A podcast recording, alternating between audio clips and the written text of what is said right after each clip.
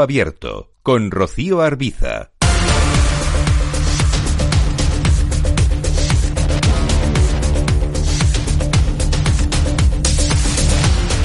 Seguimos en Mercado Abierto. Hablamos ahora con Itchaso Apesteguía, analista de Buri. ¿Qué tal, Itchaso? Muy buenas tardes.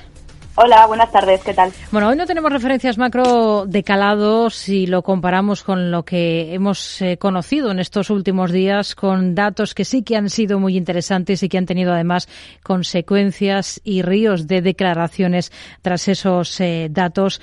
Eh, tras esas referencias, empezando por el IPC, datos de producción industrial en Estados Unidos, datos también de ventas eh, minoristas, em, hemos visto cómo el mercado comienza a pensar en que la Fed quizás tenga que mantener los tipos altos durante más tiempo o incluso que haya más subidas de tipos de las que se estaba anticipando. ¿Esto lo va asumiendo ya el mercado? Bueno, pues eh, como dices, eh, estos últimos datos que han sido bastante sólidos han hecho cambiar la situación por completo. Hace tan solo unas semanas los mercados pensaban que el fin de ciclo de subidas de la Reserva Federal pues era inminente, pero bueno, la resistencia de la economía junto con la fortaleza del mercado pues reduce las probabilidades de que la Fed termine pronto con las subidas de tipos. Como dices, los mercados ya lo van asumiendo, eh, ya que han pasado de debatir si la Fed podría subir los tipos en una o dos ocasiones a considerar que la Fed pues podría subir los tipos tres veces más antes de poner fin a su ciclo de endurecimiento. Eh, los mercados de divisas también han asumido esto y, en consecuencia, el dólar se ha apreciado frente a las principales divisas en los últimos días y ahora mismo pues cotiza en torno a su nivel más alto en seis semanas. Aquí en, Europa tenemos cifras, por ejemplo, en Reino Unido, datos de ventas minoristas. No sé qué les ha parecido a ustedes el dato y lo que esperan de la libra. Hemos visto que los consumidores británicos han aumentado inesperadamente sus compras en enero, pero el panorama general sigue siendo de una demanda débil de esos consumidores golpeados por la inflación.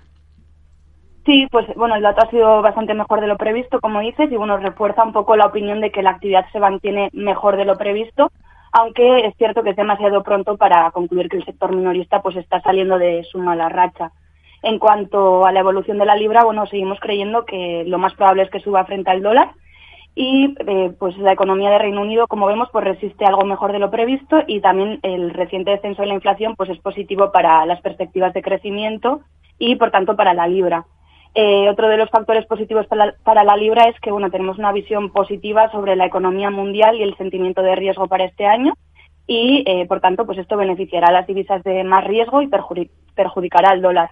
Así que esperamos una subida gradual de la libra y la situamos en torno al nivel de 1,24 dólares a finales de año. Hmm.